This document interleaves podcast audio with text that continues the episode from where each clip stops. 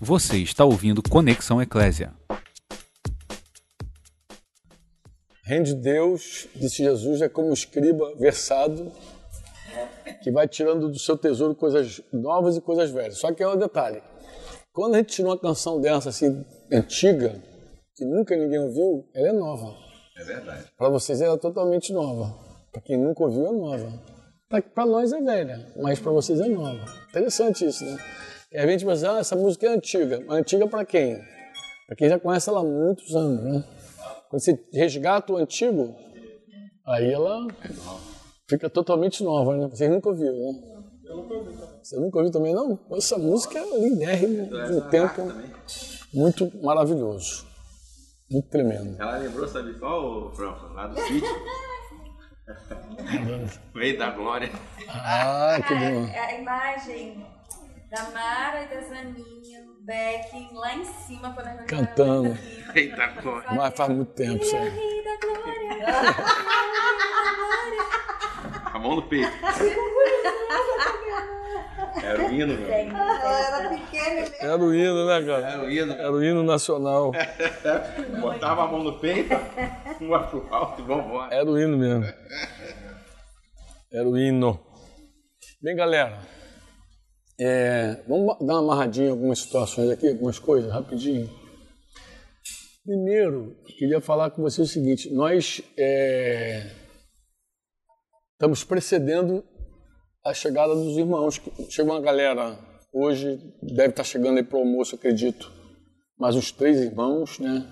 Um de Curitiba, é, eu não estou informado bem sobre as moças, mas eu acho que tem uma lá de Vitória da Conquista uma outra que não, não quem está com a lista é, é Fabiano. Eu sei que vem um irmão, o Emílio, vem mais duas meninas, Gabriela e uma outra, Natália, não sei, Na- Nathalie.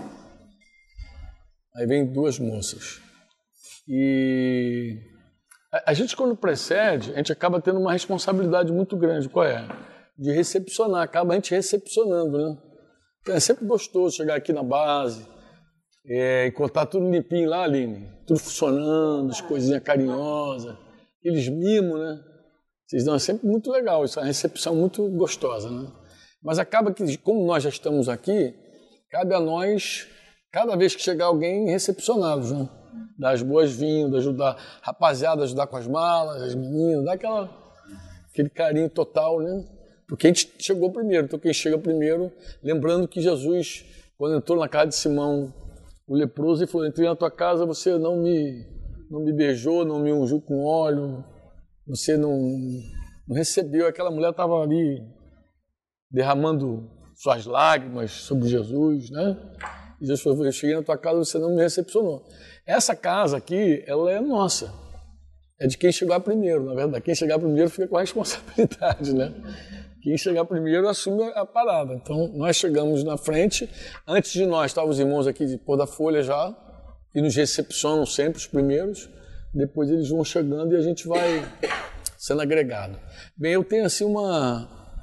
Vou falar expectativa, não, vou falar de uma esperança viva no meu coração.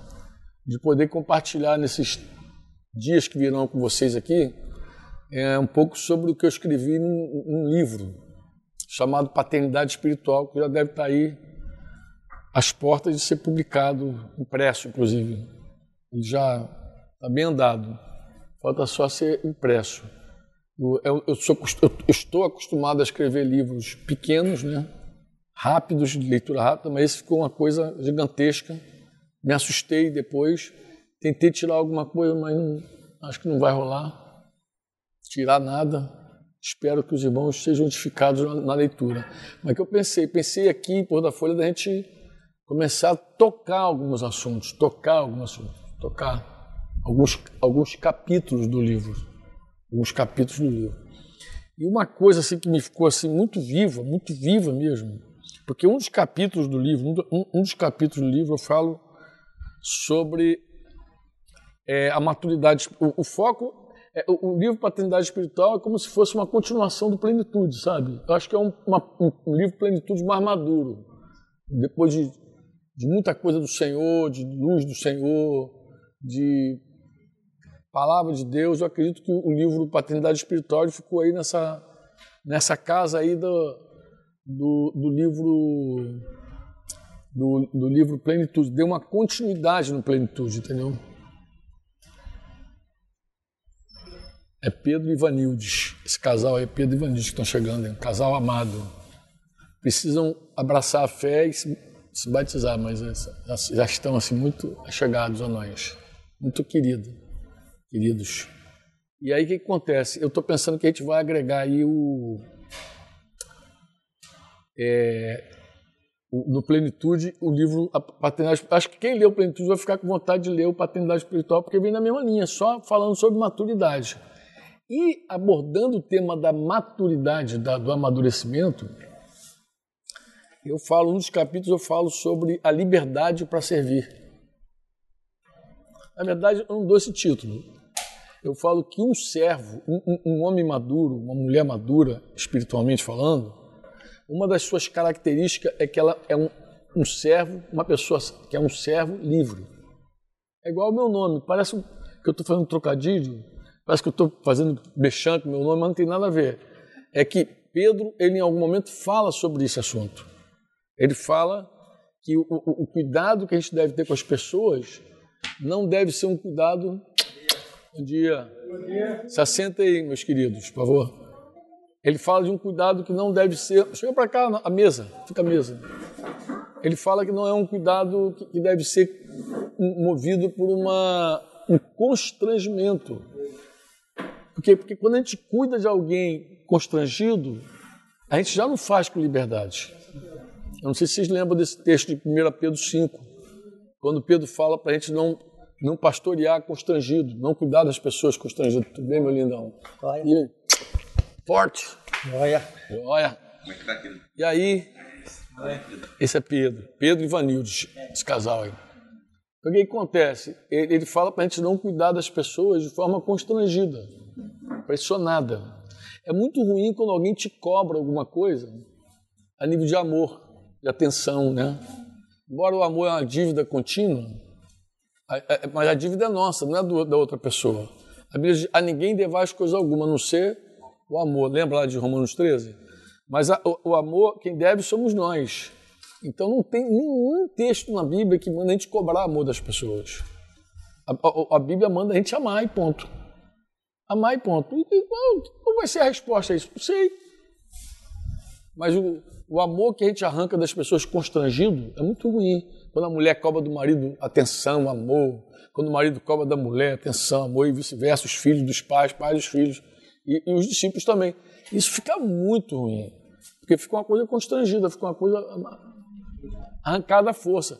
Eu até falei, acho que lá em Belfor Roxo que eu falei isso, rapidamente, que eu falei até um presente que a gente vai dar, até o dia dos pais, dia das mães, aniversário da mãe. Se alguém ligar para você, um irmão, te ligar e falar assim, olha, hoje é aniversário da mamãe, não esquece não, acabou, matou teu dia, matou teu presente, matou tua alegria de dar. Porque você quer dar alegremente, você não quer que as pessoas te constranjam nada. Lembrar que é aniversário da tua mãe, poxa, que furada, né? Parece que está te. Parece que está exigindo de você. E, e, e eu estava falando porque nem Deus. O, o, tema lá em Belfor Roxo era hoje. Outro, eu estava falando do constrangimento. Falei em Belfor Roxo, isso eu não falei. Falei. É, que eu estava falando que nem Deus quer receber constrangido. A Bíblia diz que Deus ama o que dá com alegria. Olha que interessante, Deus ama o que dá com alegria. Então, para Deus receber, tem que ser com alegria. Por isso que eu acho feião as pessoas estar tá arrancando as coisas dos outros, ofertas, eu acho feião. Porque isso constrange as pessoas a fazer algo que elas podiam fazer livremente com amor, inspiradas pelo Senhor, com gratidão a Deus. Fazer isso com gratidão ao Senhor. Então, o serviço precisa ser livre. Um serviço que não é livre não é alegre. Salmo 100, não sei se vocês lembram, diz apresentai-vos diante dele com cântico, servir o Senhor com alegria. Então não é servir apenas, é servir com alegria. Mas ninguém serve escravizado no sentido um coração amarrado. Nós somos escravos de Jesus porque fomos livres. Nós fomos livres, aí escolhemos servir. Escolhemos o jugo. Aí eu falo dessa, dessa coisa no livro, eu falo que, de verdade, um servo genuíno, escravo de verdade, tem que ser primeiro livre.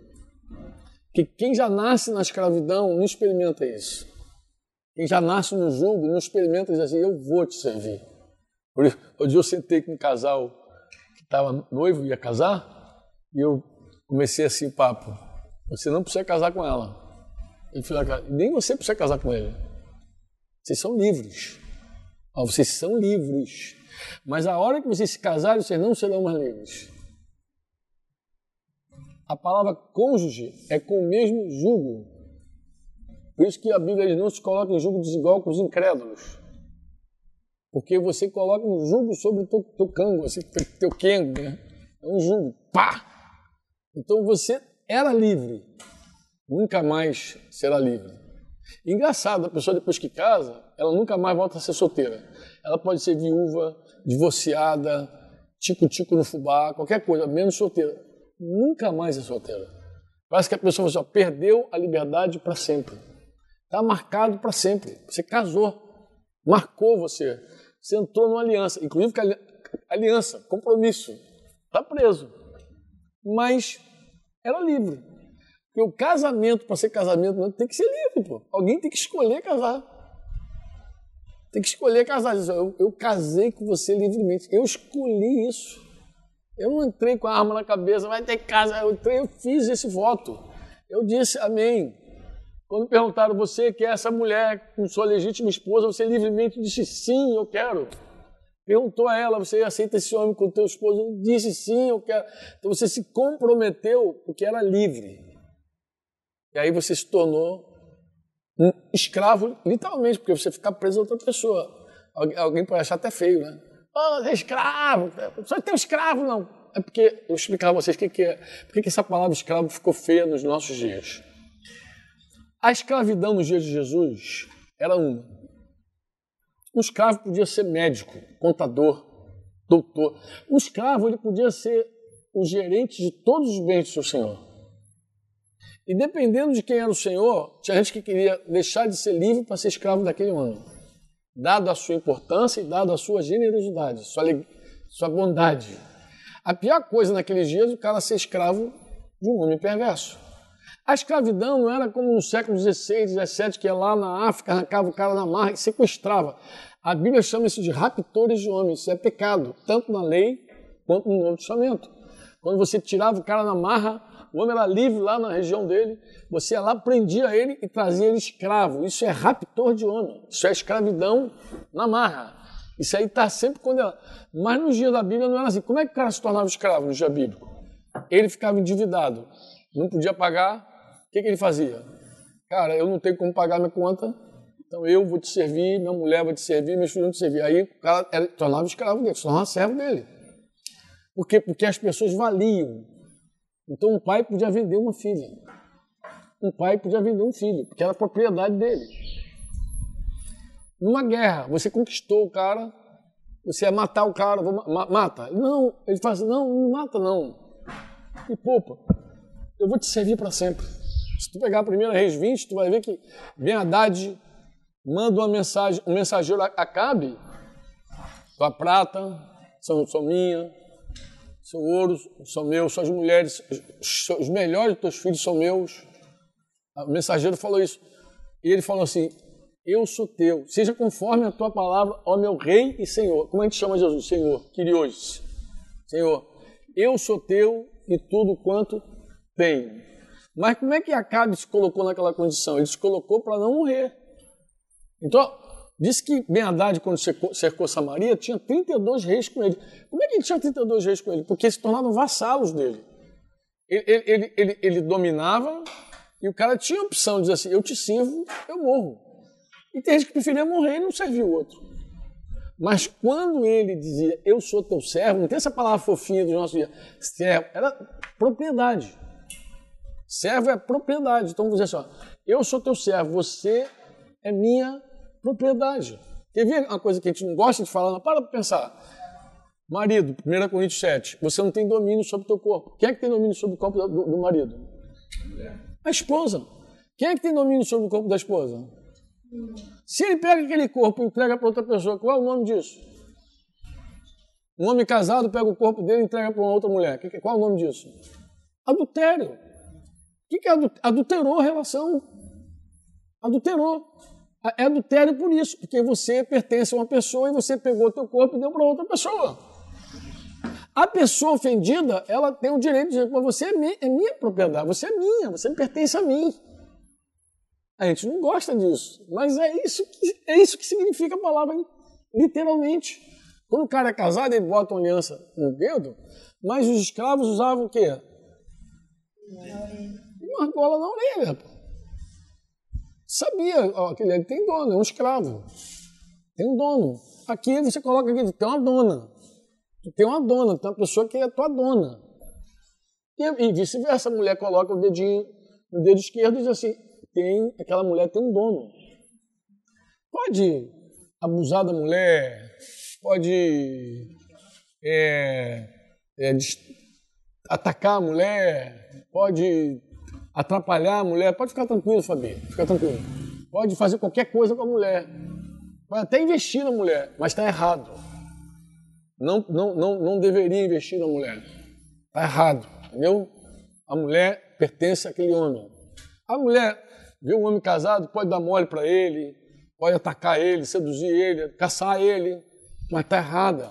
Aquela mulher, aquele homem tem uma, tem uma, uma propriedade dela. Eu sei que é difícil dizer isso, cara mas é a realidade.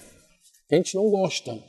Porque escravidão, embora ficou essa coisa para nós negativa por causa da história do século XVI e XVII diante, mas ela só significava o seguinte: tem um dono. Por que, que se diz assim, Jesus é meu Senhor? O que, que você está dizendo? É meu dono, pô. Quem é o dono do teu corpo? Por que, que os solteiros se preservam no Senhor? Quem é o dono do teu corpo? O Senhor. É um direito dele, ele comprou você por sangue. Você disse, um dia você se converteu e disse assim: Jesus Cristo é meu Senhor. Sabe o que você fez? Você batizou. Você, você sabe o que significa o batismo. Né?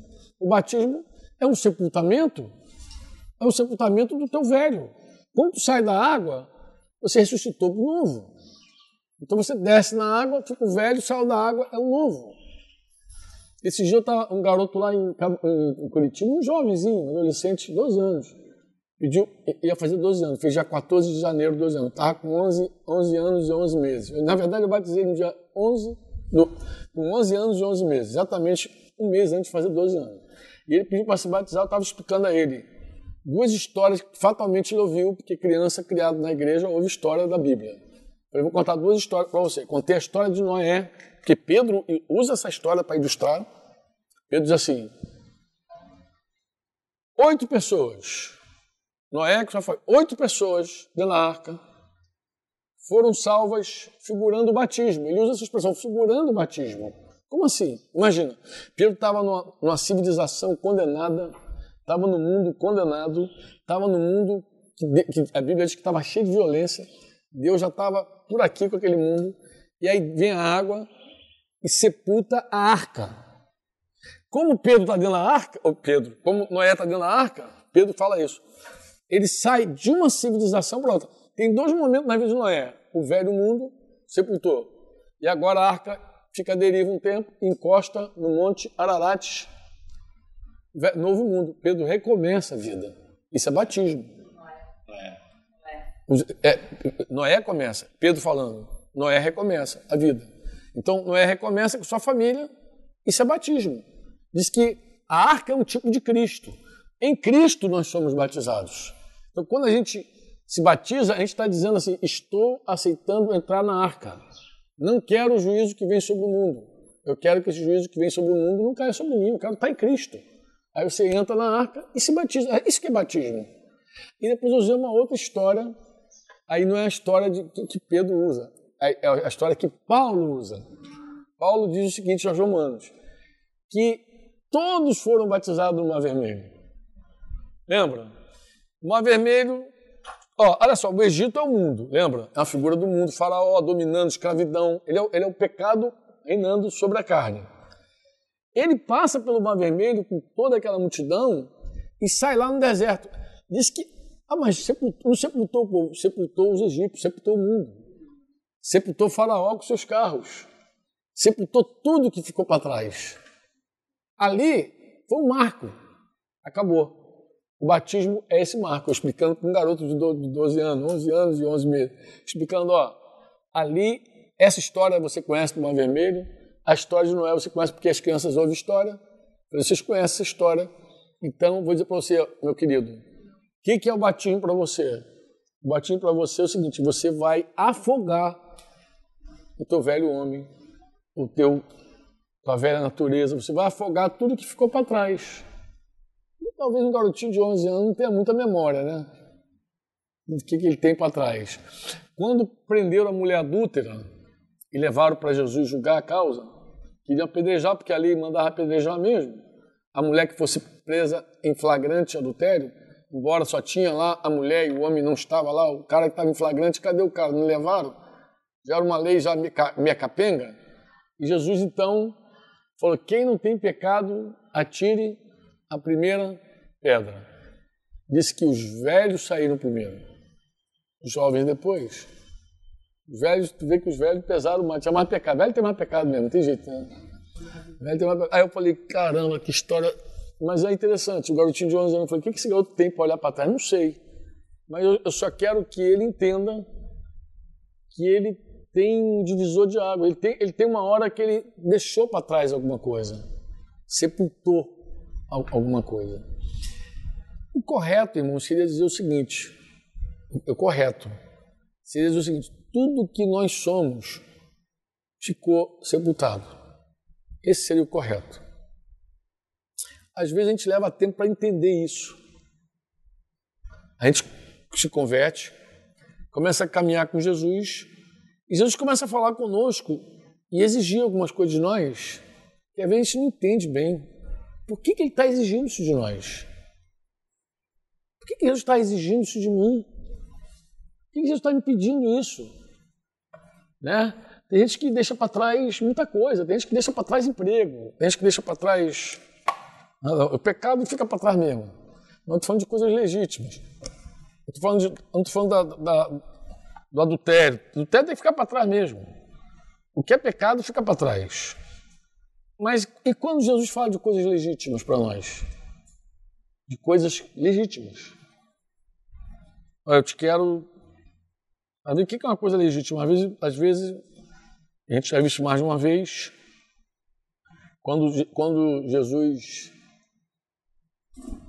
falou, por exemplo, com o jovem rico. É pecado ser rico? Não. A Bíblia diz que Deus faz ricos e pobres. Não é pecado. Ele faz ricos e pobres. Mas um, um rapaz rico, ele se aproximou de Jesus. Mateus 19 conta isso, Marcos 10 conta, Lucas 18 conta. Se aproximou de Jesus. Vocês lembram bem da história do jovem rico? Quem lembra? Oi? Vocês lembram bem? Vamos pegar aqui a história. Acho que eu vou pegar a história. Acho que Mateus 19. Vamos passar com Mateus 19. Mateus 19.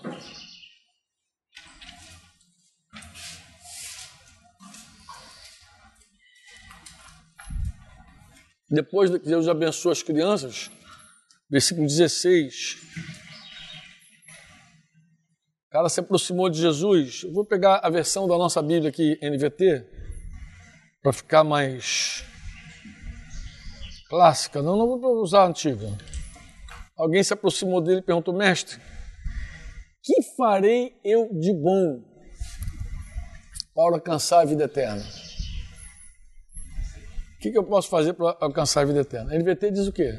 Aqui nos anos seguinte, um homem veio a Jesus com a seguinte pergunta: Mestre, que boas ações devo fazer para obter a vida eterna? Que boas ações eu devo fazer para obter a vida eterna? O que, que eu faço de bom para obter a vida eterna? É a pergunta dele. E Jesus respondeu: Bem, por que, que você pergunta sobre as boas obras, o que é bom? Bom Somente um. Só existe um. Se queres, porém, entrar na vida, ele diz a primeira coisa, viu? entrar na vida. É isso que eu queria me lembrar. Se você quer entrar na vida eterna, se você quer entrar na vida, guarde os mandamentos. E ele perguntou quais? E Jesus respondeu o quê? Não mate. Não matarás, não adulterarás, não furtarás, não de falso Jesus deu os mandamentos para ele todinho. Honra seu pai e sua mãe. Honra seu pai e sua mãe. Honra seu próximo. É isso mesmo? Aí o jovem rico, tudo eu tenho observado. Desde pequenininho que eu ando esse caminho. É.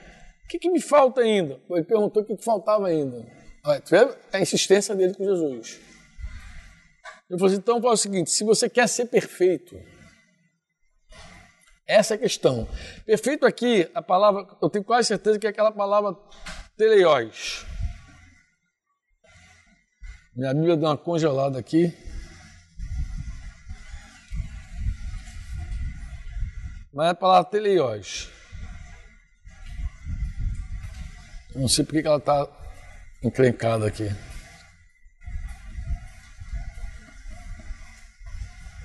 Eu ia mudar a versão dela. Quer dizer, maduro, pleno. Vou dar uma checada lá, vou checar depois que eu... Deixa eu checar aqui. Se queres ser perfeito, é o versículo 21 de Mateus 19, não é isso?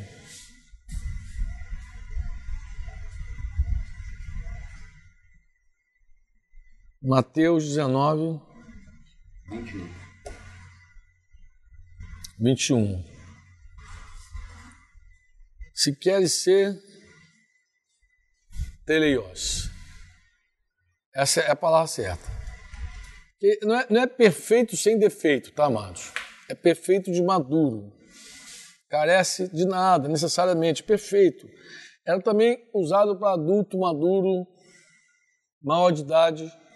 Os gregos diziam teleios para quem era maduro, adulto. Se quer ser maduro, perfeito, aí sim, se você quer. Por que, eu estou dizendo isso? Porque tem gente que diz que Jesus mandou o jovem rico dar aos bens de Deus, mas Jesus não mandou. Isso não é verdade. Ah, mas Jesus mandou. Não é verdade, Jesus não mandou. Deus, se você quiser ser perfeito. Condição para a perfeição dele. Se você quiser ser perfeito. Marcos vai dizer diferente. Marcos não vai dizer perfeito. Marcos vai dizer outra coisa. Marcos vai dizer assim, 10, 21. Só uma coisa te falta para ser pleno. Lucas vai dizer, uma coisa te falta para ser livre. Vê se Lucas 18, 22 não diz isso.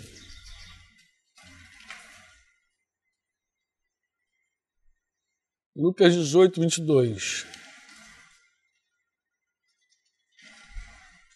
Eu vou voltar esse assunto com vocês em algum momento aqui. Uma coisa te falta: vende tudo que tens, dá aos pobres, terás o tesouro no céu, depois vem e segue-me. Esse é Lucas 18, 22. Oi? Isso aí. Ah, depois segue-me. Você, você, você não está livre para me seguir. Parece que ele está ele tá falando isso.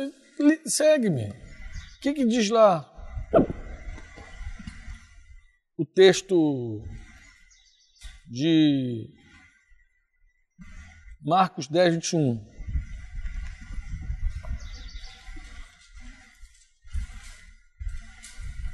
que, que diz Marcos 10, 21?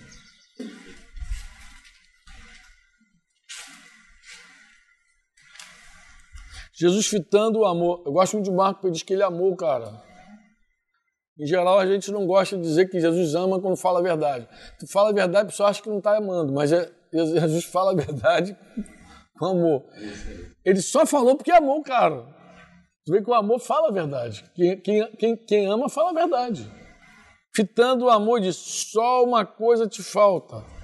Vai, vende tudo que tens, dá aos pobres, terás o tesouro no céu vai ser pleno. Então vem e segue-me.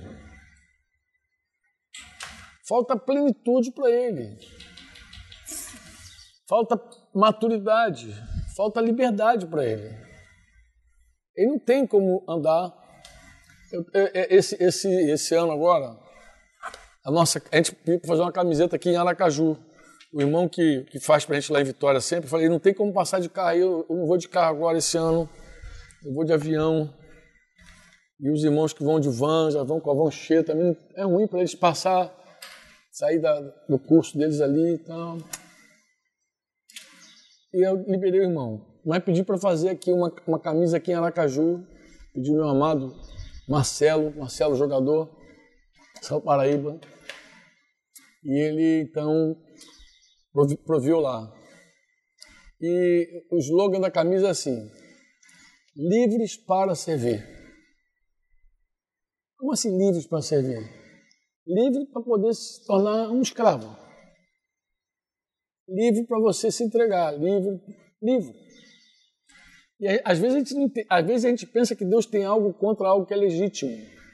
Jesus não queria aquele cara mais pobre, por incrível que pareça. Como é que a gente sabe disso? Porque Jesus falou que daria 100 vezes mais a ele. Se ele tivesse ouvido Jesus, ele teria 100 vezes mais. Muitas vezes, disse Lucas, muitas vezes mais. Jesus não falou, Jesus não falou, dá aos pobres para tu ficar pobre. Ele falou, dá aos pobres para ficar mais rico. Vai lá, que você vai estar livre para receber mais. Em geral, a gente pensa que o nosso problema está em alguma coisa, que Deus quer tirar aquilo da nossa mão. A gente nem entende quando Deus fala, solta isso. A gente nem entende. Mas quando Deus fala, dá, é para Ele poder nos dar. A gente abre a mão para receber. Quando você está dando, você fica liberado para receber. Quem tem a mão fechada que não dá, também não recebe, está com a mão fechada, pô. Quando você diz, toma, vai. Então, a, a, a, o serviço, ele é bom quando é livre. Deus ama o que dá com servir ao Senhor com alegria. Adorar e servir a Deus é o tempo inteiro dar, ministrar a Ele servir de coração, com amor, com bondade, com gratidão, entendendo que Deus é que tem cuidado de nós. Deus usa pessoas, cordas humanas, diz a Bíblia, laços de amor para nos atrair. Por que, que Deus usa pessoas? Porque Deus é invisível. Se eu falar Deus te ama, Tiago, Tiago pode dizer, mas como é que Deus me ama? Como é que esse amor se expressa? Quando Deus quis falar de amor, ele encarnou Jesus. Jesus fez homem. Se expressou na humanidade. Agora ele se expressa por meio dos discípulos de Jesus. Como é que tu acha que Deus espera amar essa gente? Se não for por nosso intermédio. Não tem como, pô. Não tem como eu dizer para Pedro, para Evangelho, Jesus ama vocês. Se não, que cadê esse amor? Como é que está materializado esse amor, esse cuidado de Deus? Deus nos atrai com cordas humanas, com laços de amor. Deus vai nos envolvendo. Quando a gente vê, a gente já está envolvido. Mas não por causa nossa. Porque, na verdade, você não envolve ninguém quando você mesmo já não foi envolvido. Paulo diz: Eu estou eu, eu, avançando para conquistar aquilo pelo qual também fui conquistado. Eu quero que você conheça o que eu conheço. Eu quero que você ame a quem eu amo. Eu quero que você sirva a quem eu sirvo. Isso é o que move a gente. É o que move. É, é querer compartilhar algo, alguém, um amor que foi compartilhado conosco. Tem uma coisa muito é, incomum, devo voltar a falar isso também quando tiver todo, todo mundo aqui. Uma coisa é muito a, a, o mais comum entre nós é o seguinte: todos que vêm aqui empreendem suas viagens, cada uma diferente da outra, mas cada um com seu custo, cada, cada um sabe o preço de vir aqui, de tempo e dinheiro, e está longe dos que ama, todo mundo sabe o preço. Mas uma coisa que nos torna comuns aqui, nos identifica, é que todo mundo veio com a, com a mesma disposição de dar Todo mundo veio para dar. dar as férias, dar um tempo, doar o. Vem para doar. Isso nos identifica. Agora, a gente não tem como servir, dar, ministrar. São palavras sinônimas. Servir, ministro, não sei se vocês sabem, ministro é servo. A palavra ministro é servo. Ministro. A gente, usou, a, gente, a gente agregou ao longo dos anos a palavra ministrar. Nem sei se, se é uma neologia, se é uma palavra nova que foi inventada ou se está no vocabulário. Ministrar. Está no dicionário, ministrar. Porque o ministro, ele ministra. Aí alguém falou, ministrar. Ministrar é servir. Fulano vai ministrar a palavra. O que ele vai fazer? Servir a palavra. Fulano vai ministrar o louvor lá. O que ele vai? Ele vai servir o louvor. Ele vai ministrar, ele vai servir. Quem vai ministrar a mesa? Ele vai servir a mesa. Pô. Ministrar, de ministério. Agora coisa engraçada. Ministério, qual é o teu ministério? Ministério fala de serviço. Agora, qual é o teu ministério? Teu ministério é a soma de todos os teus dons, teus talentos, tua vida entregue. Consagrado. A quem? Ah, eu entrego a Deus. Mas como é que Deus recebe esse negócio? Como é que Deus recebe? Na lei de Moisés era assim. Os homens ministravam no tabernáculo, lembra? E eles ministravam a uma tribo, Levi. Todos os dízimos, todos os dízimos de Israel ia para Levi. Quem lembra? Por que ia para os levitas? Porque Deus chamou aquela tribo para servir exclusivamente a ele e disse àquela tribo: você não tem direito à terra, herança, você não pode fazer nada a não ser me servir. Mas para aquela tribo viver, tinha que viver de alguma coisa. Como é que eles iam ficar o tempo inteiro no tabernáculo, servindo, carregando coisa lá, se não viesse alguma coisa? Então, as demais tribos de Israel, elas tinham terra, plantavam, cultivavam, criavam animais e tiravam o dízimo. Daí, o dízimo tornou lei em Israel por causa disso. Tiravam o dízimo de tudo isso aí e entregavam aos levitas. Eles repartiam entre os levitas. Os levitas que não tinham herança em nenhuma terra, eles seguiam o serviço deles. Toda vez que Israel se desviava, os levitas ficavam com fome. E eles procuravam alguma coisa para fazer. E, em alguns casos, tornavam até escravos dos seus irmãos. Porque como não tinham terra, como eles não tinham o ofício deles era, era ministrar aos outros, eles é que faziam o serviço sacerdotal lá, eles é que cuidavam do tabernáculo, eles é que sacrificavam os animais no culto, e aí depois com, com Davi, se tornaram músicos, eles, eles que se dedicavam integralmente àquilo ali. Então eles ficavam ali, pô, à disposição, à mercê. Isso na lei. Ah, no Novo Testamento não existe mais isso. Como é que no Novo Testamento, como é que no Novo Testamento Deus recebe da gente? Como é que Deus recebe no Novo Testamento? Bem, Paulo diz aos Hebreus, ele fala isso é, aos Hebreus, Paulo diz que, que Deus não é injusto.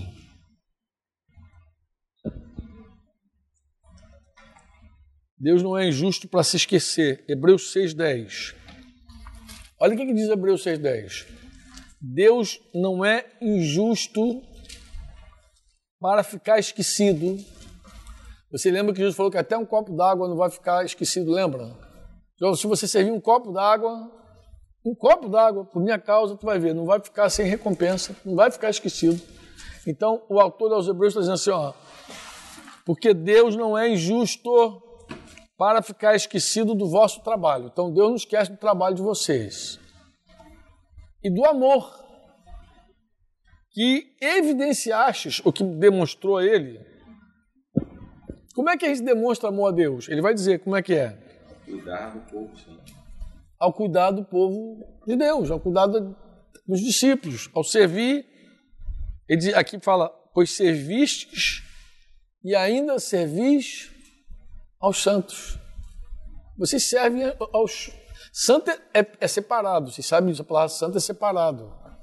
É, todos os discípulos de Jesus são chamados de santos. Toda a igreja é chamada santa. Daí, Santa Igreja. A Santa Igreja vem dessa expressão, a Santa Igreja. Santa Igreja é o quê? Porque o povo é santo. Santa Igreja não é um prédio. Tem nada a ver com Deus. Deus não chama prédio de santo, nem prédio de igreja. A igreja são as, são as pessoas. Jesus vem buscar a igreja, ele não vem buscar um prédio, vem buscar a gente. Jesus morreu pela igreja, não foi por um prédio, ele morreu por pessoas. Jesus deu a vida dele por pessoas. Sacrificou por pessoas, a gente já sabe disso. E como é que a gente ama Deus? Ele vai dizer: você evidencia o amor a Deus quando você serve as pessoas dele. Povo dele, você já está amando a Deus. É um negócio estranho isso, mas, gente, é plenamente maravilhoso isso. Isso é plenamente maravilhoso. Imagina. Como é que eu amo a Deus? Amo as pessoas, cuida delas. Deus vai ler isso, a leitura de Deus, se você me ama. Isso em, to em todas as vias, em todas as mãos. Olha o que, que Paulo diz. É...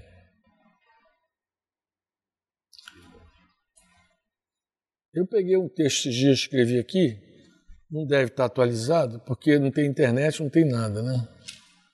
A gente continua. Mas é assim, Provérbios 3,9 diz assim: honra o Senhor com os teus bens e com as primícias de toda a tua renda. Você lembra que essa honra aqui é para os levitas, lembra? Porque era Provérbios, está lá no Velho Testamento, é para os levitas. Honre o Senhor com suas riquezas e com a melhor parte do que produz. Vou voltar a esse assunto com vocês com mais intensidade. Quero aprofundar isso com vocês. Mas olha bem, isso na antiga aliança. Agora leia Filipenses 4, de 15 a 18. Olha Paulo falando sobre algo que ele recebeu desses irmãos de Filipos. Olha ele falando. Como é que ele atribui aquilo? Como é que ele recebeu aquilo? Recebemos aqui os ovos que Pedro mandou.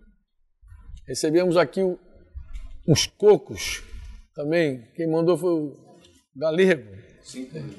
A gente recebe sempre umas ofertas maravilhosas. Eu, eu não como nem pão, Pedro, como ovo de manhã. Verdade, sério, minha dieta é ovo. Trouxe, trouxe o ovo e o coco. Trouxe coco também? O galego trouxe as garrafas com água. Ah, então ele trouxe coco, ovo e trouxe garrafa. Olha, olha como é que Paulo, olha como é que Paulo lê, lê essa oferta. Como sabem, filipenses, vocês foram os únicos que me ajudaram financeiramente. Quando lhes anunciei as boas novas pela primeira vez e depois segui viagem. Paulo passou lá, Filipe pregou lá entre eles e os caras ajudaram ele financeiramente. Ele falou: vocês foram os únicos a fazer isso. Me ajudar financeiramente. Depois segui viagem. Nenhuma outra igreja, nenhuma outra igreja, nenhuma outra igreja fez isso. Participou desse jeito. Nenhuma. Nenhuma outra igreja.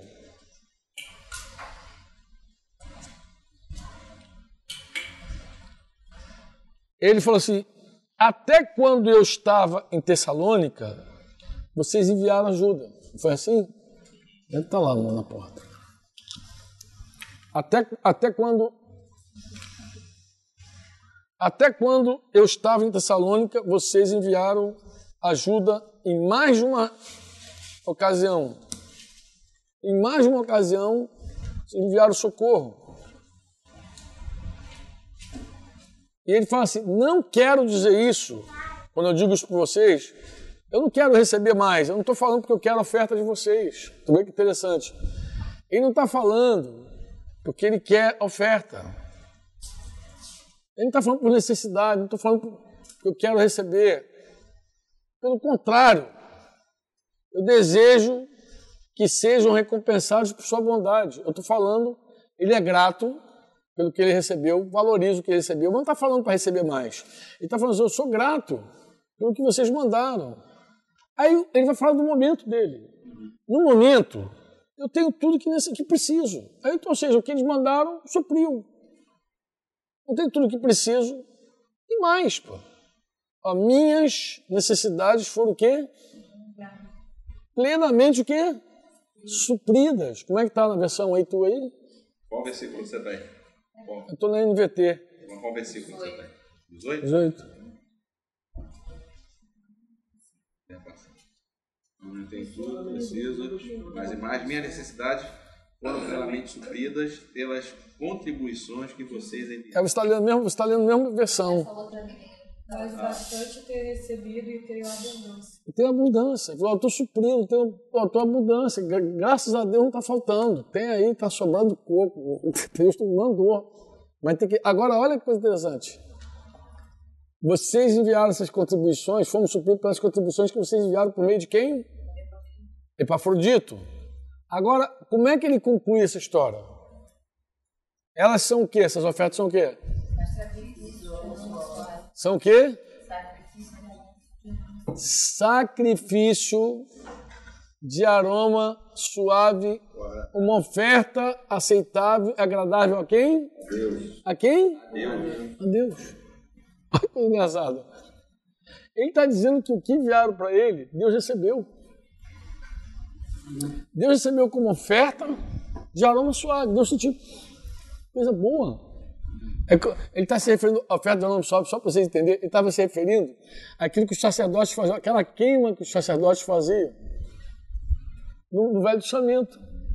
Ele está falando que a mesma, a mesma fragrância que subiu, a mesma bênção que subiu, a mesma coisa que subiu ali nas narinas do Senhor ali. Ele diz que da mesma forma ele foi su- suprido, mas Deus recebeu. Deus recebeu. Legal isso, né? Quase que a gente não vê isso no Novo Testamento. Eu sei porque o pessoal vai lendo e não presta atenção. Mas se na lei os levitas, ao dar para os levitas, Deus recebia, porque era a maneira de Deus receber, na graça. Quando você ministra Uns aos outros, né? uns aos outros na necessidade, na honra daquele que te instrui. Gálatas 6,6, lembra? Que é engraçado, diz que Deus encara isso como uma semeadura. Ele, não, de Deus não se zomba. Versículo 7 de Gálatas. O que Deus semear será também, o que você semear será, será colhido, né?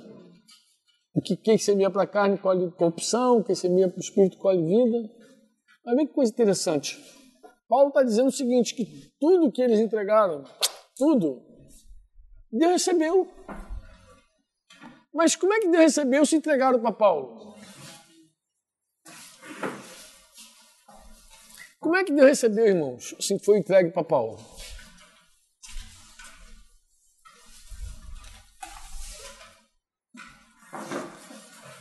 Como é que Deus recebeu? Entregaram para Paulo. Paulo é Deus. Paulo é Jesus. Ele se recusava até de pensar em algo assim. Ele, ele, ele se autodenominava escravo de quem? Escravo de quem? De Cristo. Deixa eu dizer algo para vocês, ó. Um escravo. Guarda isso que eu falar. Deus, que Deus me recorde esse dia que eu volte a falar com mais intensidade. Um escravo, uma das coisas que ele não se preocupava era com comida. Escravo nunca se preocupou com o que ele ia comer. Olha a história. E não era a responsabilidade do escravo pensar em comida. A responsabilidade do escravo, do escravo era pensar em trabalhar e servir. Quem era responsável pela comida dele? O, de, o dono dele, pô. O senhor dele. Você já viu algum animal preocupado com comida?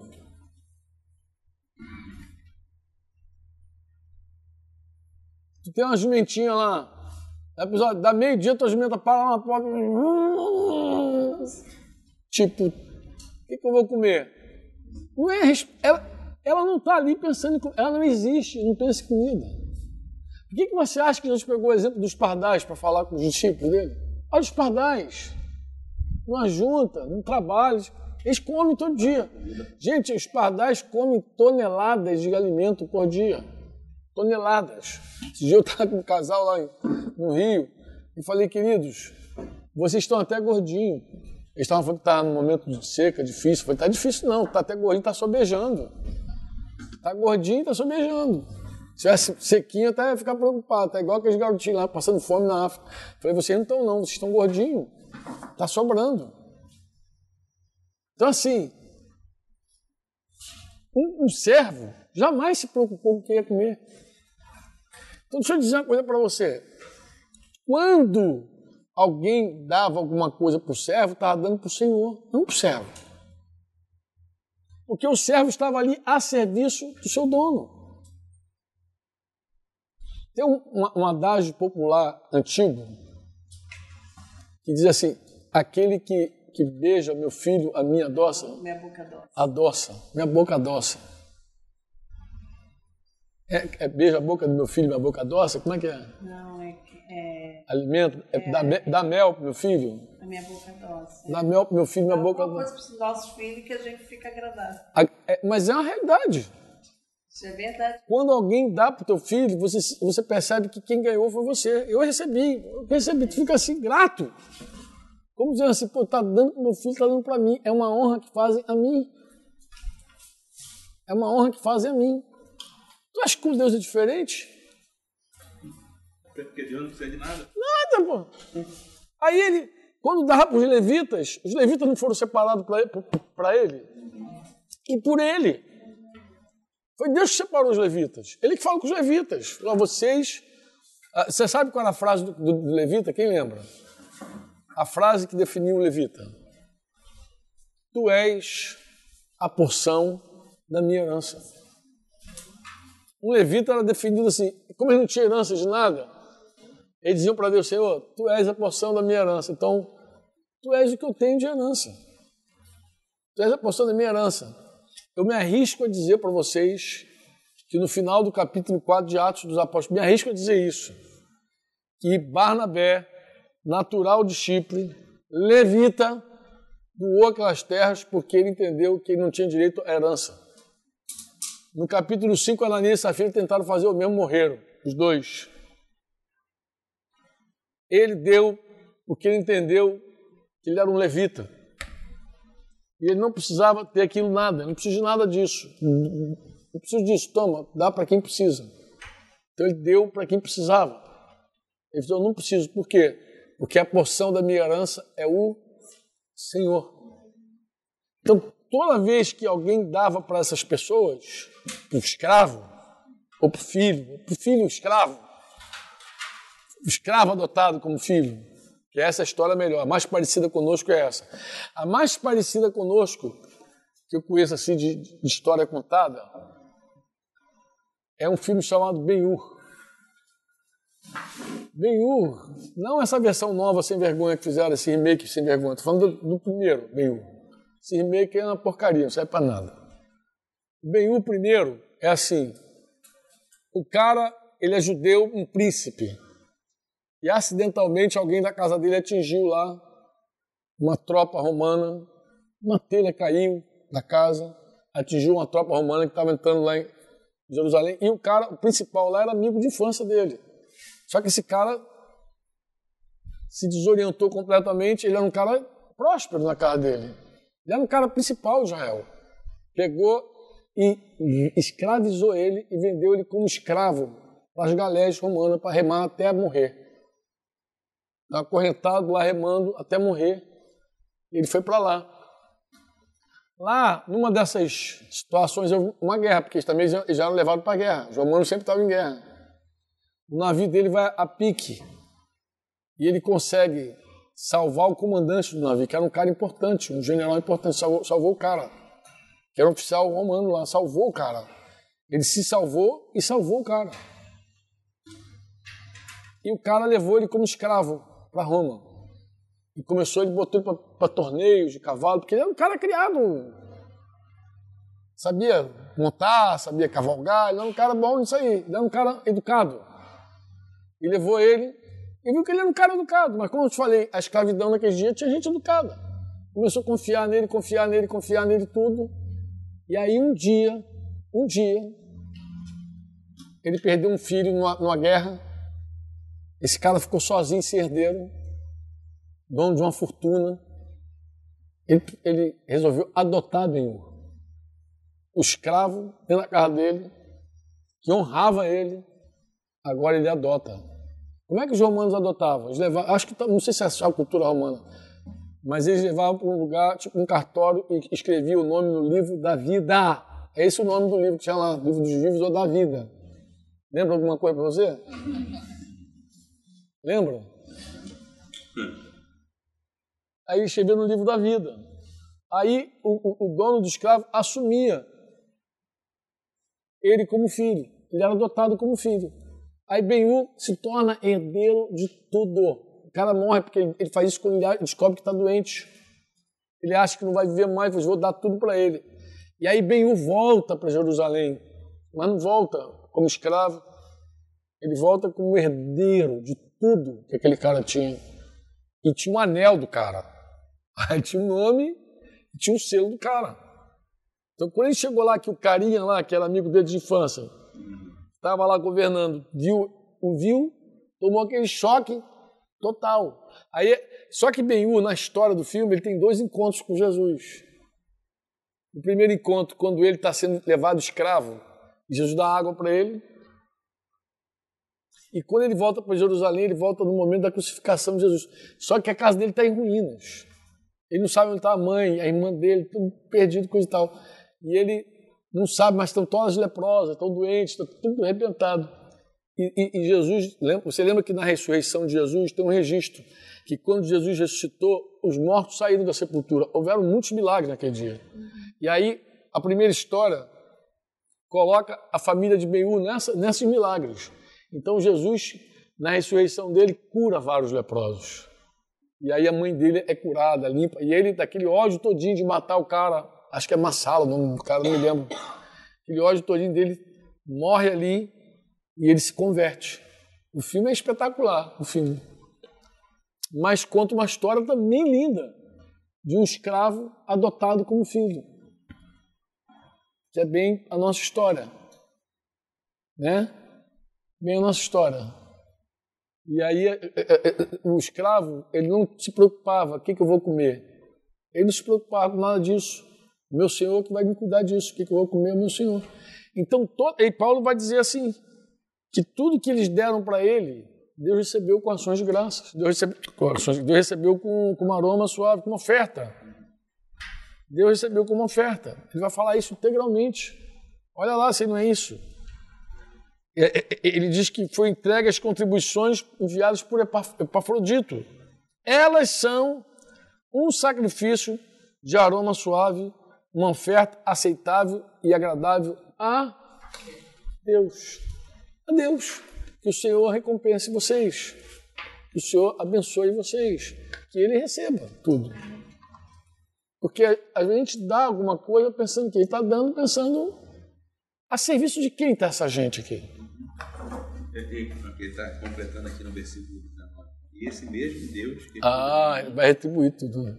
Vai lá. Lhes, lhes suprirá todas as necessidades por meio das riquezas gloriosas que nos foram dadas em Cristo. Em Cristo Jesus. Da mesma maneira que eu recebo, vocês vão receber também. Vocês vão suprir, vão ser. É um negócio, é um mistério maravilhoso. É um mistério maravilhoso, né? Oi? Muito tremendo. Muito tremendo, né? Isso aí. Um texto muito rico também. E quase ninguém fala sobre isso, Fabiano.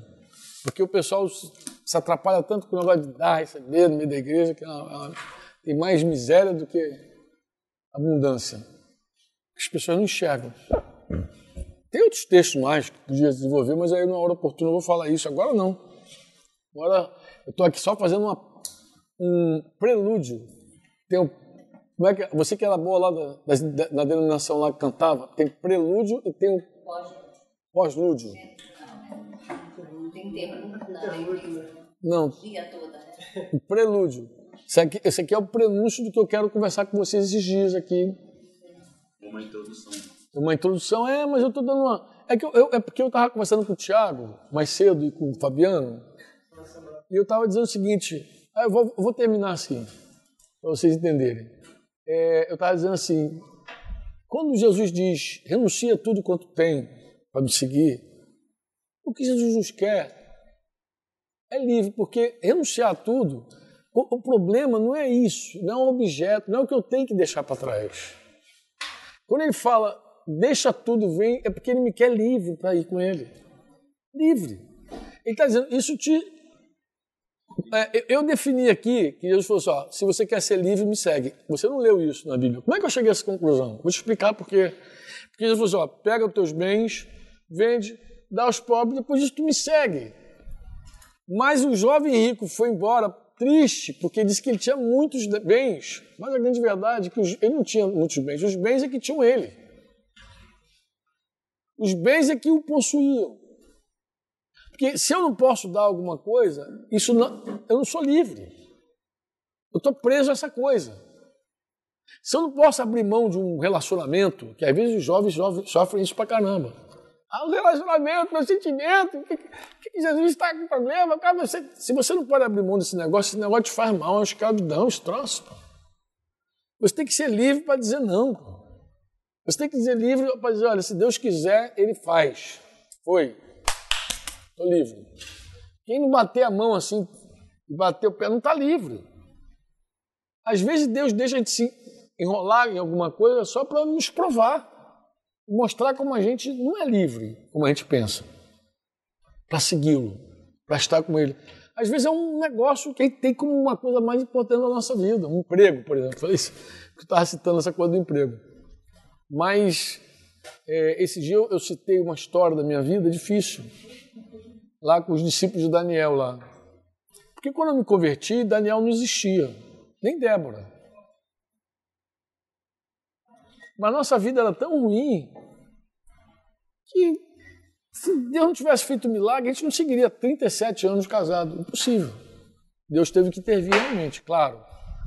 Mas as intervenções de Deus também passam por decisões nossas, escolhas que a gente faz. Pô. Ou não? Deus nos obriga a fazer as coisas? Não. As escolhas são nossas, pô. Deus aponta o caminho, como apontou para o jovem rico. O jovem rico falou, tu quer ser, ser pleno? Uma coisa te falta para ser pleno, pô. Deus não me obriga a nada. Deus não me obrigou a seguir casado com Denise, nem Denise foi obrigada a seguir casada comigo. Ela não foi obrigada, em algum momento foi obrigada, Deus agarrou teu pescoço, tu vai ficar casado com o senhor, me suporta ele. Não. Um dia escolheu viver do meu lado, me perdoar, seguir comigo. Ela teve que fazer a escolha dela. E eu tive que fazer a minha escolha de estar com ela também, pô. Agora é engraçado, as nossas escolhas impactaram em muitas coisas. Eu estava numa reunião lá com meu filho e com os discípulos que caminham com ele. Alguns discípulos caminham com ele. Era uma reunião com alguns discípulos, não eram com todos, alguns. E eu dizia para eles: olha que coisa interessante. Se Deus não tivesse entrado, o meu filho não estaria aqui, não existiria ele. Logo, as minhas netas, que tem três lá, vocês sabem, Laurinha maior e as gêmeas, Maite e Giovana, não- também não existiriam. Olha que coisa estranha, cara, a vida. Escolhas que a gente faz que definem a existência de outras pessoas. Isso de uma forma mais absurda, intensa. Vou usar um meio, que Deus pode usar outros meios. Agora vou falar de outras coisas, mas também que parte da nossa obediência. Eu quando fui ao Chile a primeira vez foi em 93. Outro dia eu abri o telefone, comecei a anotar os casais que aconteceram depois que a gente foi ao Chile. Casamento entre chilenos e brasileiros. Claro, Deus podia ter usado outra pessoa, Deus podia usar até uma mula para fazer isso. Mas Ele nos usou para isso. A nossa ida até o Chile fez com que alguns casais se encontraram, pessoas se conheceram e se casaram. E tem filhos. Um dia eu estava no Chile vendo famílias que foram construídas. E eu pensei, meu Deus. E o Espírito Santo falou: tá vendo? Você me obedeceu. Você veio, pô. Às vezes a gente não tem ideia, a gente é tão mesquinho, tão medíocre, tão escravo de nós mesmos, que é isso que eu queria dizer quando eu falei com o Tiago. Tiago, o grande drama da nossa vida não é as coisas que nos prendem. As coisas só nos prendem porque nós somos escravos de nós mesmos. Nós é que nos prendemos às coisas. Na verdade, é nós que nos prendemos às coisas. Nós é que nos prendemos às circunstâncias. Nós é que nos prendemos às pessoas. Nós é que fazemos isso. Nós é que fazemos. Deus não. Deus nos, nos, nos quer livre, pô. Livre. Livre até para ser rejeitado. livre, livre, livre para ser trocado, livre para ser esfaqueado, para ser traído, livre, pô. Livre. Deus nos quer livre. Quem faz as escolhas somos nós, pô. Arbítrio vem daí, quando alguém diz assim, tu tem livre-arbítrio. O que é livre-arbítrio? Livre escolha. Você escolheu, pô. Se você tivesse escolhido para cá, teria dado lá. Se você escolheu para cá, deu para cá. E vai, você, vai, vai, você vai produzindo coisas assim inexplicáveis. Paulo chega a dizer isso. Eu não me glorio. Ele fala assim, eu não me glorio nem por causa do, do que Deus fez por meu intermédio. Porque tem essa realidade também. O que Jesus fez por nós, Ele faz em nós e também faz entre nós e através de nós. Pô. Então, o que Ele fez por teu intermédio, Pode até nem precisar se gloriar por isso. Não se gloria, não. É ruim. Se fez por teu intermédio. Mas tem uma coisa em mente: fez por teu intermédio. Deus usou você, pô. Exatamente a tua vida. Não foi outra pessoa, foi você. Você que ele usou. E ponto. Às vezes você leva uma sementinha, um testemunho. Ó, ó amados, tem pessoas que jamais vão te esquecer. Jamais, não tem como esquecer. tem um paraibano que pregou para mim há vários anos, esse cara já morreu, já partiu. Eu não consigo me esquecer dele. Eu estava lá em Campina Grande falando da minha dívida com a Paraíba. Porque quando eu caminhava para o fim, conhece aquela música? Eles estenderam suas mãos para mim. E tinha uma tropa de paraibano no meio aí. Era uma tropa, uma família de paraibano. Eu estava falando da minha dívida com a Paraíba. Eu falei, tem uma dívida com a Paraíba. Lá em Campina Grande, eu falei, tem uma dívida com vocês que vocês nem imaginam. É uma dívida que não dá para esquecer. Como é que eu vou esquecer o cara que pregou para mim? O cara que insistiu com a minha vida? O cara que me convidou? O cara que me levou? O cara que insistiu? O cara que orou por mim? Porque orou, alguém orou por mim, não é possível. Um caco ruim igual a mim, é impossível que não tenha orado. Deve ter orado e jejuado, muito. Ah, muito, muito duro, muito incrédulo. Era muito duro, muito incrédulo, irmão. Muito, mas muito. Era pouco, era muito. Será que alguém não fez uma, alguma coisa por mim? Fez, pô. Na liberdade do Senhor fez. Na liberdade do Senhor fez. Embora a Bíblia diz que a gente não deve pastorear constrangido, cuidar das pessoas constrangidas não é bom, mas pregar até constrangido é útil. Paulo diz isso. Mesmo que você vá na marra, já, já é bom. Levar a mensagem para alguém, cuidar de alguém constrangido não é útil. Paulo, Pedro diz isso, pediu, não cuida ninguém, não apacenta-se. Mas ir anunciar a palavra, mesmo que tu vá na marra, bate chicote, já valeu.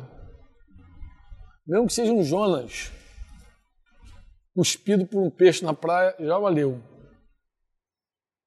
Porque você está levando a mensagem. Não sei se você sabe, mas o que salva é a mensagem, não o pregador. Inclusive, o que você fala é mais importante do que como você fala. A palavra pregação não tem nada a ver com discurso. Não tem nada a ver. Discurso é uma coisa.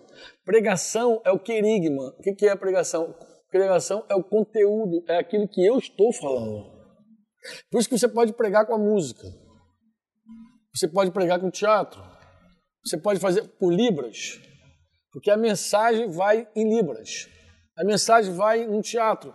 Eu estava contando um dia para os irmãos lá em Cabo Frio. Eu falei, irmãos, eu assisti uma peça uma vez de americanos que vieram para o Brasil pregar. Só que eles não sabiam falar português, nada. Mas eles estavam tão cheios do Espírito Santo, tão cheios do amor, que eles queriam pregar para os brasileiros. E eu, chegou um grupo de americanos jovens, então os caras fizeram uma pantomima, sabe o que é pantomima? Aquela peça muda. É uma peça muda. Mas os caras com aquela peça muda me contaram a história da criação do mundo, da queda do homem, da, do pecado, da, da, morte de Jesus, da ressurreição, da salvação do, da humanidade. Os caras contaram sem emitir uma palavra. E eu entendi tudo. Eu falei, cara, que incrível. O cara pode fazer um cordel e pregar, cara. Porque o que interessa não é se é cordel ou se é samba. O que interessa é o conteúdo, é a semente. É a semente. A semente ela precisa ir. Ir. E às vezes a gente leva a semente. Como o passarinho leva. Como a borboleta leva. Como o mar leva. Estava falando do coco. O coco é a semente que atravessa o oceano inteiro. Estava falando com a Luiz. Luiz, as praias de alta tem coqueiro porque o coco sobrevive ao oceano. A Luiz sabe da história que ele é nascido em Fortaleza, lá perto de Fortaleza. Conhece? Ele sabe tudo. Ele diz que os cocos já, já, já chega coco na praia que chega às vezes com broto. Ele aguenta água salgada e atravessa o oceano inteirinho. E vai, a semente é como a, a palavra de Deus é uma semente. Ela vai indo. Vai na asa do passarinho. Vai na borboleta, vai na criança, vai no vento. O vento leva.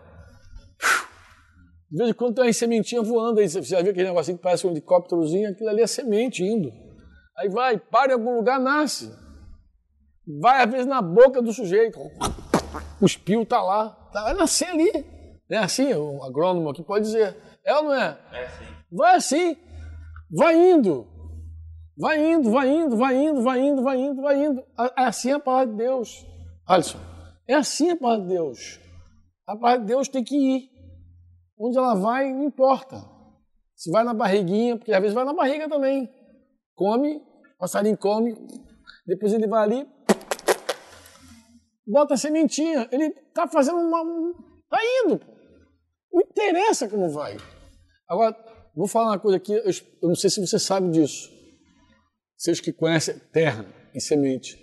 Existe uma pinha, eu não sei se ela é própria dos Estados Unidos, ela vai no fogo.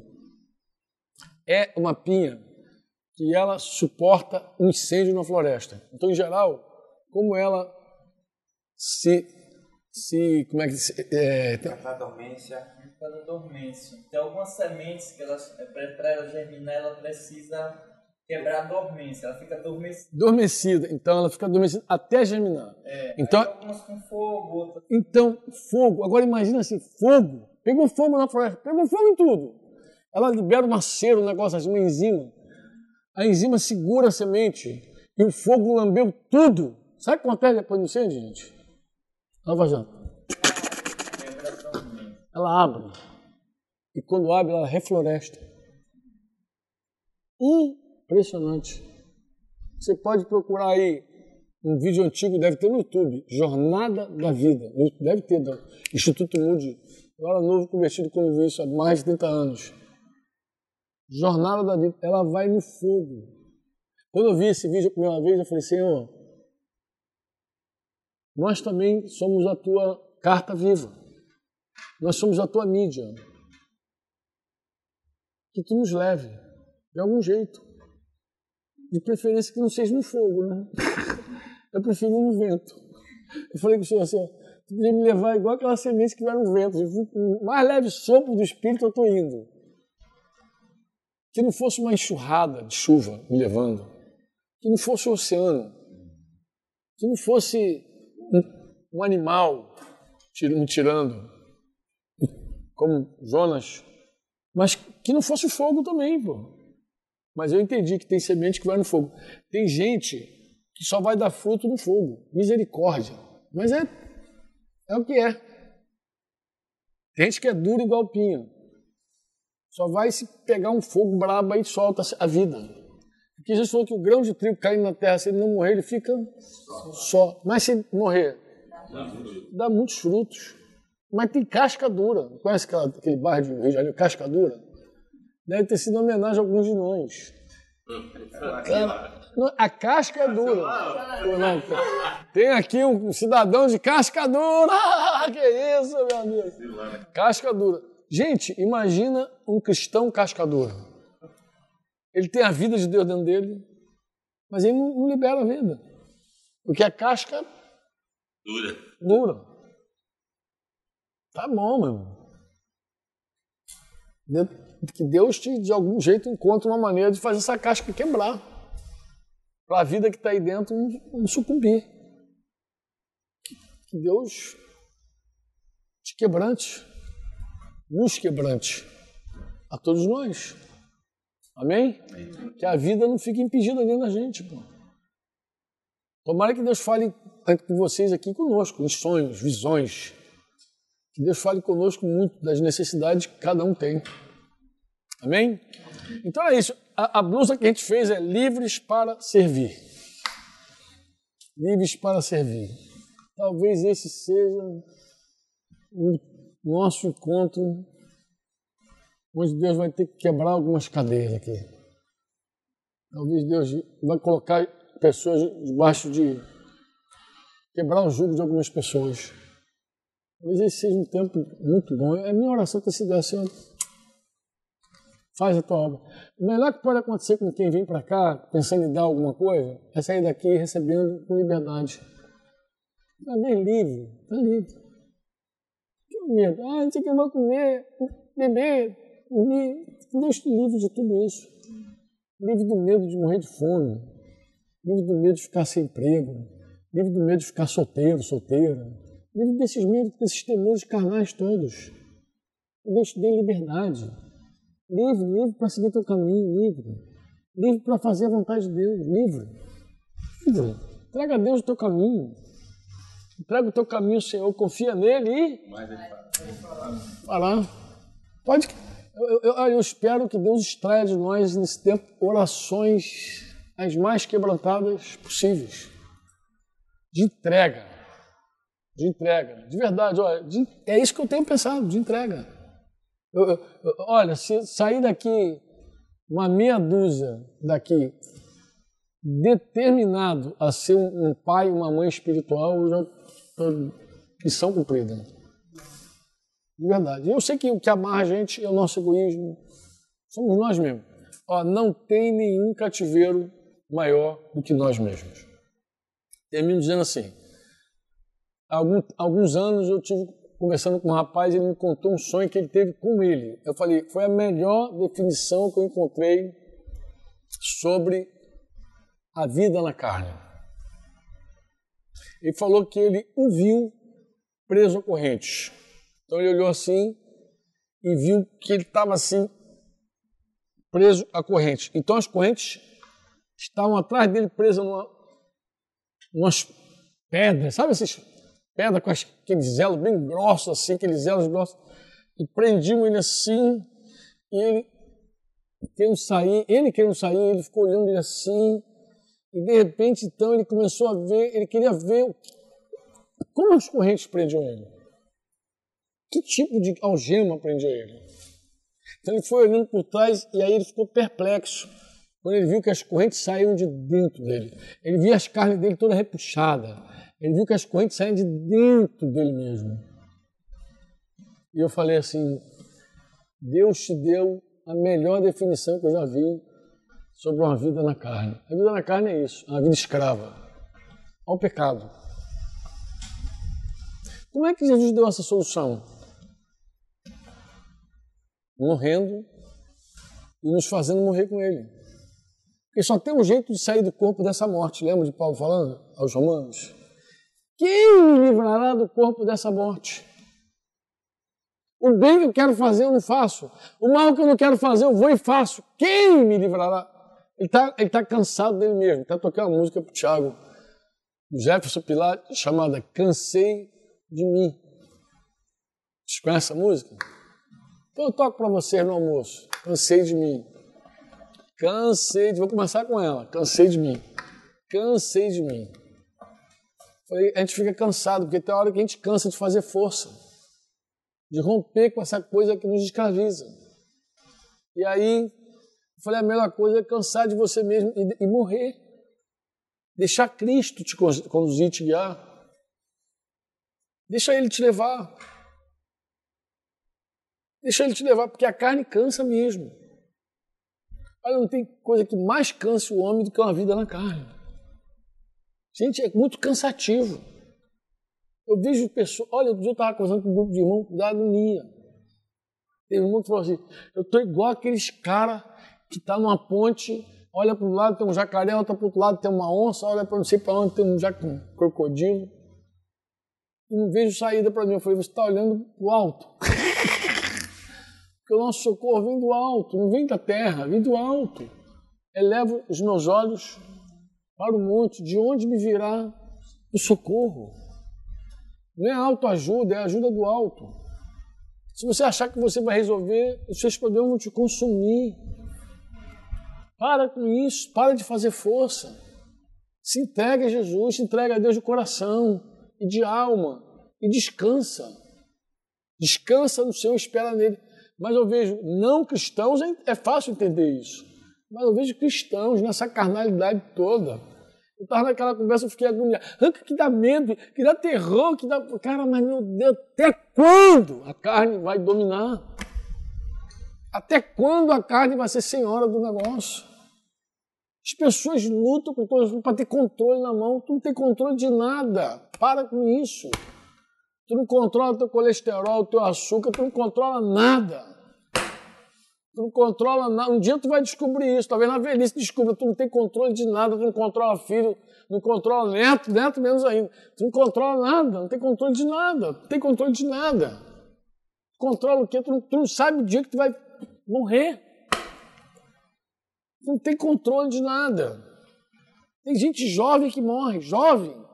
E se fosse só velho, até entenderia algumas carnalidades. Mas, gente, tem jovem que morre. Jovem que morre cheio de saúde, saudável.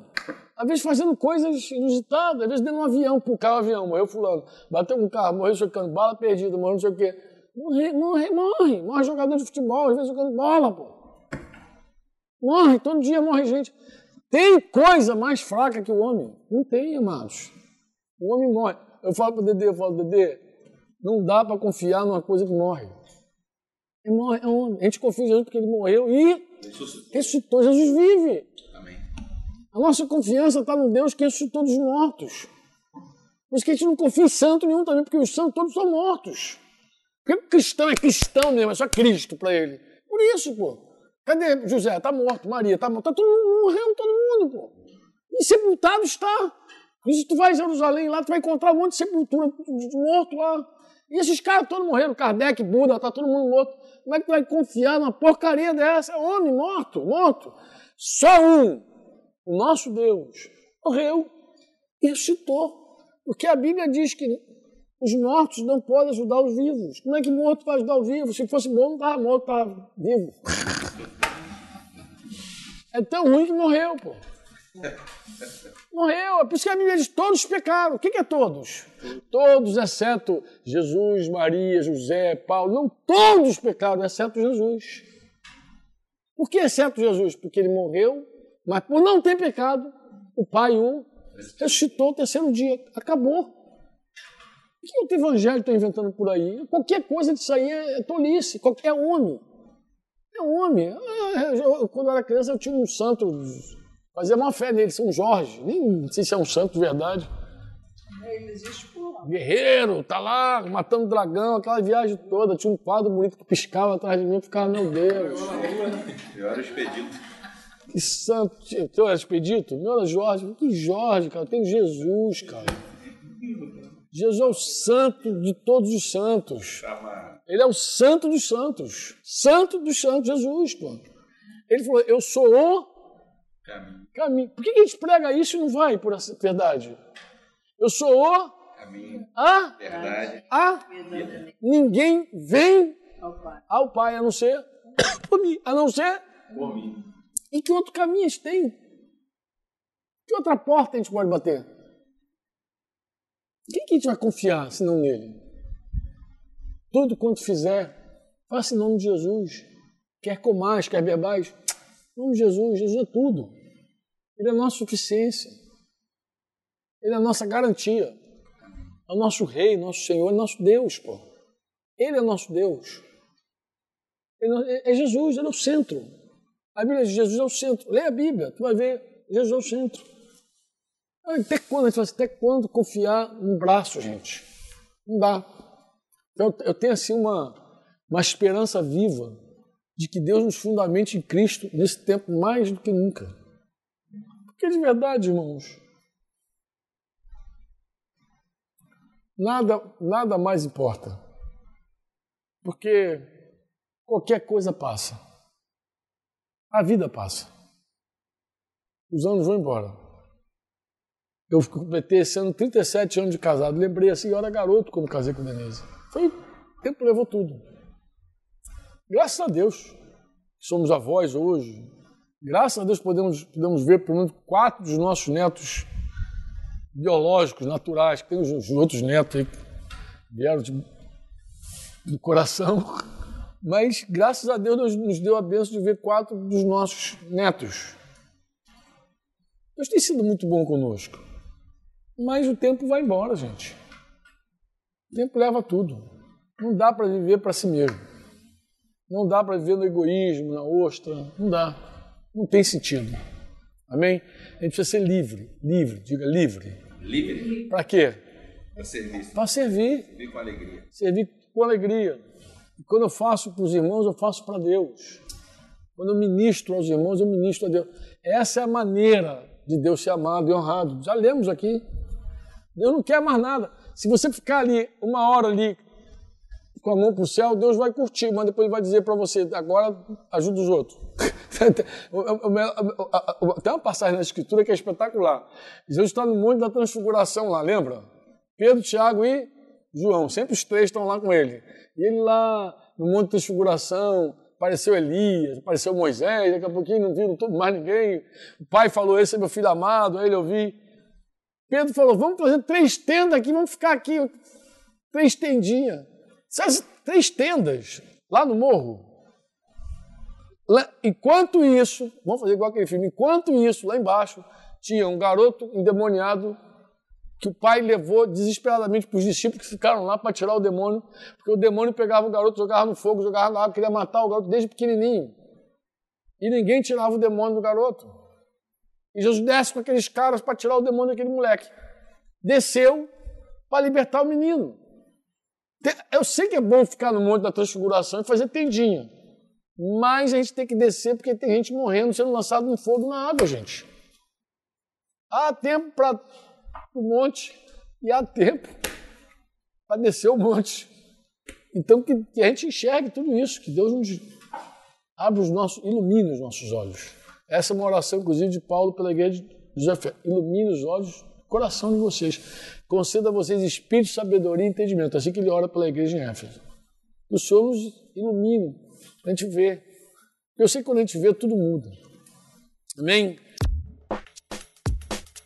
Este foi mais um programa do Conexão Eclésia.